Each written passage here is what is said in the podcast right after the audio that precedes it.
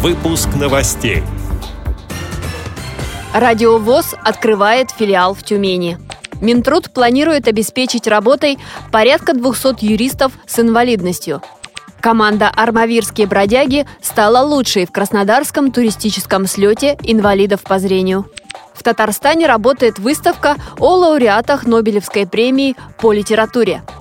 Далее об этом подробнее в студии Анастасия Худякова. Здравствуйте!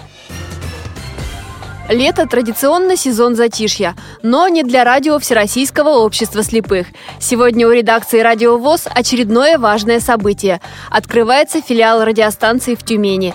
О том, как в региональной организации ВОЗ обустроили студию для эфиров, рассказывает главный редактор «Радио ВОЗ» Иван Онищенко. Региональная организация очень серьезно подошла к подготовке помещения для студии звукозаписи. Здесь полностью выполнена акустическая отделка, использованы современные материалы, которые используются в этой сфере. Коллеги учли даже все, включая такой элемент отделки акустического помещения, как бастрапы. Некие элементы из специального акустического материала, которые позволяют гасить волны от низких частот. Хочется отметить, что э, нашим радиослушателям знаком один из тех людей, кто здесь будет работать. Это Ирина Алиева, наш специальный корреспондент. Ее материалы вы можете слышать регулярно в нашем эфире. Но надеемся, что теперь с появлением студии в Тюмени у Тюменской региональной организации ВОЗ материалы будут приходить еще чаще и более качественно. С деньгами на ремонт помещения помогли региональные власти. Отмечу, что это уже шестой по счету корпункт в стране и второй филиал, который мы открыли этим летом. В июне студия «Радио ВОЗ» также появилась в Чеченской республике.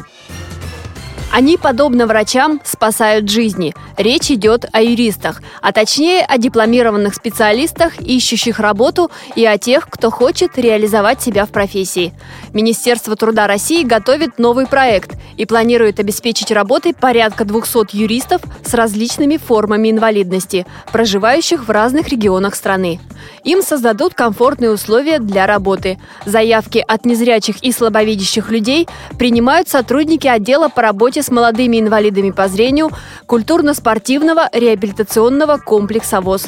Все вопросы можно задать по телефону 8 495 123 47 20. В Краснодарском крае состоялся спортивный туристический слет инвалидов по зрению. В нем участвовали 170 человек.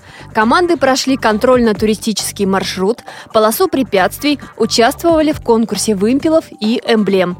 Также обязательной частью турслета стали конкурс бивуаков, номера художественной самодеятельности и кулинарные состязания. Первое место заняла команда «Армавирские бродяги» Армавирской местной организации ВОЗ. Второе у команды «Эдельвейс» Обширонской местной организации ВОЗ замкнули тройку сильнейших охотники за удачей Туапсинской местной организации ВОЗ. Туристический слет подготовили региональное министерство физической культуры и спорта и Краснодарская краевая организация ВОЗ. В Казанском филиале Республиканской спецбиблиотеки для слепых и слабовидящих Татарстана работает выставка, посвященная отечественным писателям, лауреатам престижной награды Нобелевской премии в области литературы. Она присуждается с 1901 года. С этого времени награду удостоены пять русскоязычных авторов – Иван Бунин, Борис Пастернак, Михаил Шолохов, Александр Солженицын, Иосиф Бродский. На выставке можно ознакомиться с биографией писателей, а также их произведениями в разных форматах. Здесь есть издания по Брайлю, аудиокниги и материалы плоскопечатным текстом.